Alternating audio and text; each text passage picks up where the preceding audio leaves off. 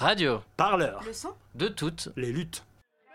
Berger Les sacs sinistrés. Dès ce soir. Ce soir.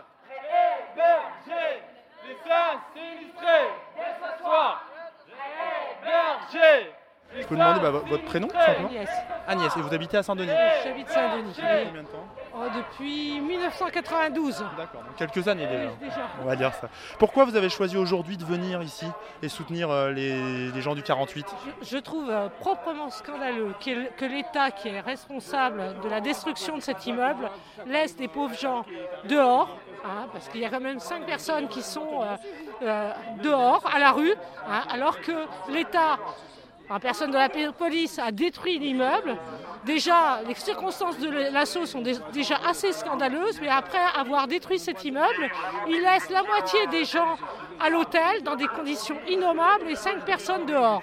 Donc pour ma part, ben oui, je viens soutenir euh, les. C'est mon rôle d'habitante de venir soutenir justement ces pauvres gens qui sont dehors. Voilà. Et euh, vous avez euh, à Saint-Denis, c'est quoi la réaction des habitants justement euh? Alors, la plupart des habitants sont très solidaires. D'ailleurs, je vais vous dire, c'est bien simple. Au moment de l'assaut, ceux qui ont aidé les, habit- les, les gens, c'est les habitants.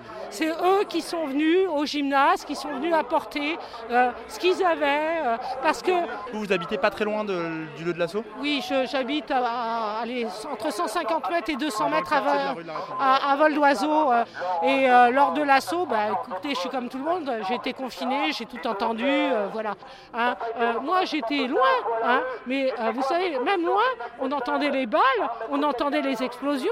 hein, mais j'aurais été dans l'immeuble, mais j'aurais, bah, comme certainement beaucoup d'entre eux, plus euh, eu le sommeil, euh, euh, vécu un traumatisme qui est un traumatisme réel. Et donc là, aujourd'hui, qu'on les laisse comme ça, mais c'est, du mépris pour les, gens des quartiers populaires et pour les immigrés, parce que moi, on me frappe à croire qu'aujourd'hui, hein, si on les traite comme ça, c'est pas parce que justement l'État, en la personne de M.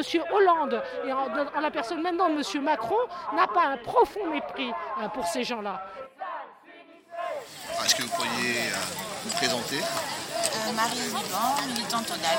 Alors l'état de l'immeuble, euh, bon, déjà c'est que euh, il était déjà dans un mauvais état avant. Il avait été mal entretenu par les, par les propriétaires déjà avant. Après, c'est suite à, à l'assaut qu'il y a un arrêté de péril qui a été pris et que donc tous les habitants ont été évacués. Ils n'ont pas pu re-rentrer dans l'immeuble après, après l'assaut. Leur demande au niveau du collectif, c'est d'être tous relogés, régularisés et d'obtenir le statut de victime de terrorisme. Là-dessus, sur ces trois points, relogés, il y a euh, seulement, enfin à peine la moitié des ménages qui sont relogés aujourd'hui. Régularisés, il reste encore des gens qui ne sont toujours pas régularisés et euh, des gens aussi pour qui le renouvellement du titre de séjour pose problème. Et quant à la reconnaissance du statut de victime de terrorisme, l'État ne veut pas en entendre parler. Et euh, on, leur dit qu'ils peuvent pas, qu'ils ne sont pas victimes du terrorisme. Et donc le problème, c'est qu'une des conséquences par rapport à tout ça, c'est qu'il n'y a aucun suivi psychologique. Déjà, il n'y a que la moitié des gens qui ont été euh, relogés. Et puis en plus, il y a quand même 5 personnes qui sont à la rue. C'est-à-dire, il y a 5 personnes avec qui on a dit Vous n'avez pas fait les démarches d'insertion, donc vous sortez. Vous dormez dehors. Enfin, en gros, c'est une punition. Voilà. Vous n'avez pas bien fait comme il fallait, donc vous allez dehors. Euh, ce qu'ils appellent les démarches d'insertion, par exemple, euh, pour le cas du monsieur qui dort dans sa voiture, en gros, ce qu'il lui reprochait, c'est de pas avoir fait euh, l'insertion vers l'emploi, etc. Lui, il devait être régularisé. Il n'a pas été régularisé. Donc il est toujours en situation irrégulière, alors que la préfète s'est engagée, y compris dans la presse, à le régulariser. Euh, il a fourni à la préfecture, pour faciliter sa régularisation, une promesse d'embauche. C'est ce qu'on lui avait demandé, de prouver euh, son euh, insertion professionnelle. Le monsieur a quand même 62 ans, donc à un moment, peut-être arrêter de demander aux gens de prouver leur insertion professionnelle. Je veux bien qu'à 62 ans, on n'est pas encore officiellement à l'âge de la retraite, mais quand même, le temps de faire faire les papiers, etc., les démarches, on va assez vite y arriver. Et ce monsieur-là, il a eu cette fin de prise en charge parce qu'il n'avait pas bien fait toutes les démarches. C'est-à-dire qu'en gros, on lui dit, voilà, vous avez vécu euh, ce que vous avez vécu euh, euh, dans l'immeuble, l'État vous a pris en charge jusqu'à présent, mais aujourd'hui, l'État ne vous considère absolument plus parce que comme vous n'avez pas fait vos démarches, comme vous n'avez pas cherché du boulot, etc., etc., et ben l'État considère que vous méritez d'être jeté à la rue. C'est quelque chose d'absolument horrible.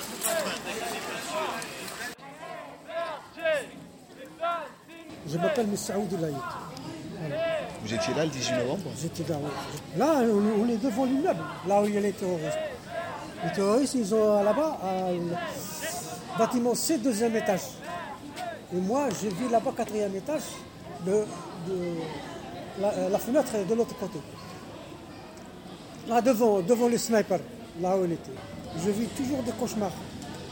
Je ne dors pas bien parce que j'ai passé une nuit terrible. Parce qu'il y a beaucoup de feu. Il a entré en Béry. Une femme. Une femme de Béry. Elle est 1m90. Avec une arme. Avec l'autre, l'autre avec lui, quelque chose pour ouvrir les portes. Et il est entré dans ma chambre et il m'a dit, je lui ai dit, je peux sortir? Il m'a dit, ne bougez pas. Ah ben, j'ai peur, j'ai resté toute la journée. Toute la journée? Toute la journée, ouais. j'ai resté, il n'y a, plus d'eau, il n'y a plus d'électricité. Le demain, le lendemain, j'ai vu des gens blancs. Je crois des policiers scientifiques. Alors j'ai descendu chez lui. Et puis je lui ai dit, voilà, je peux sortir. Il m'a dit, oui, oui, tu peux sortir. Vous avez attendu toute la journée chez vous et la nuit Oui, la nuit et la journée. Sans électricité, sans, sans eau, sans... Et puis euh, là, quand j'ai rencontré un policier, il m'a dit, voilà, je suis le capitaine. Je lui ai dit, monsieur, je peux... Oui, il m'a dit, tu vas à la mairie. J'ai été à la mairie, la mairie, il m'a orienté vers le, gymnase. on, est resté 7 jours dans le gymnase, pour 10 jours, et puis ils ont relogé à l'hôtel, compagnie lycée. Et j'ai resté à l'hôtel un an, six, un an et six, mois peut-être Et puis j'ai reçu une lettre de la mairie. Ils disent que vous quittez l'hôtel. Alors j'ai quitté l'hôtel. L'hôtelier, il m'a dit, voilà, le 30 septembre, vous ne mettez plus les pieds ici. Parce que il n'y a, personne qui, paye. Il m'a dit, si tu es capable, prends tes affaires et va devant la mairie et dors devant la mairie. Mais moi, je ne veux pas faire ça. Je dors dans la rue. Là, vous dormez dans une voiture, c'est ça Oui. Mais je ne peux pas allonger mes pieds parce que la voiture, elle est petite. Et le mois de novembre, c'est plus froid. Il y a beaucoup de froid. Je ne peux pas. Je suis vieux. 62 ans. Mais maintenant, c'est une punition. Une punition Une punition, monsieur. Pourquoi Si tu es dans une voiture, c'est une punition, monsieur. Je vis une vie, c'est pas naturel, c'est pas normal. Je vis toujours des cauchemars. À partir de ce jour-là, mon, cœur aussi. J'espère bien que que j'aurai l'aide médicale pour aller au docteur et, quand, on donne les, comprimés pour, dormir bien. Vous n'avez pas d'aide médicale aujourd'hui? Non, non, non, monsieur. J'achète les médicaments sans ordonnance, des légers pour dormir. Mais ça, c'est. Vous avez demandé l'aide médicale J'ai demandé deux fois. Et on vous a dit quoi Il n'y a pas de réponse. C'est inadmissible, deux ans après l'assaut, d'être obligé encore de euh, faire des manifestations et de demander le droit le plus fondamental, celui d'avoir un toit. Et donc on est mardi et il n'y a toujours aucune solution pour euh, les personnes euh, sinistrées, les cinq personnes. Donc nous avons décidé de nous rendre en manifestation devant la sous-préfecture de Saint-Denis pour aller demander l'hébergement des cinq personnes sinistrées. Donc le mot d'ordre c'est réhéberger les cinq sinistrés, réhéberger, les cinq sinistrés, réhéberger, les cinq sinistrés.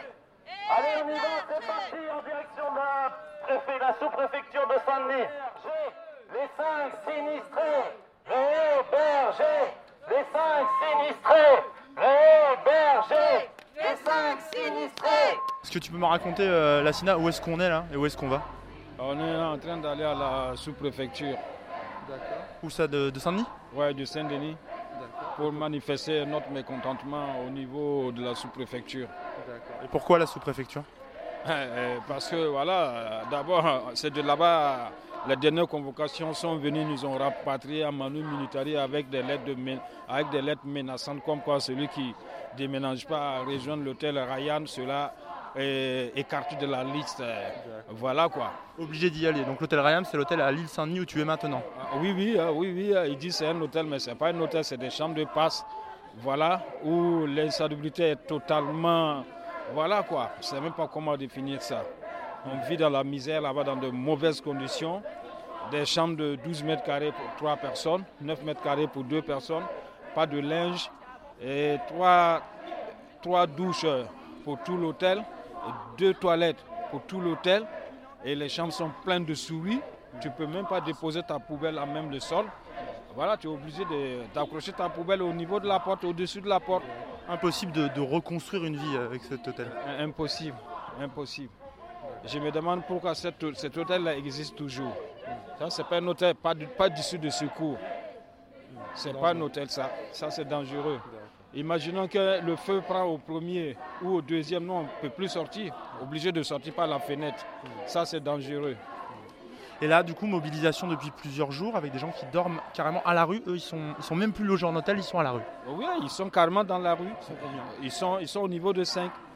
Voilà, et moi, je suis de temps en temps avec eux, comme d'autres collègues aussi. Voilà, on les soutient, on vient dormir avec eux et puis on distribue les tracts pour maintenir la lutte. Oui. De- Aujourd'hui, c'est eux. Peut-être demain, ce sera moi en tant que porte-parole. Raison pour laquelle, voilà, mieux vaut prévenir que guérir. Et agir. C'est ça, ouais, agir. Merci. Ouais, merci, merci Martin. Radio Parleur, le média qui vous parle des luttes et qui vous en parle bien. Sur Radio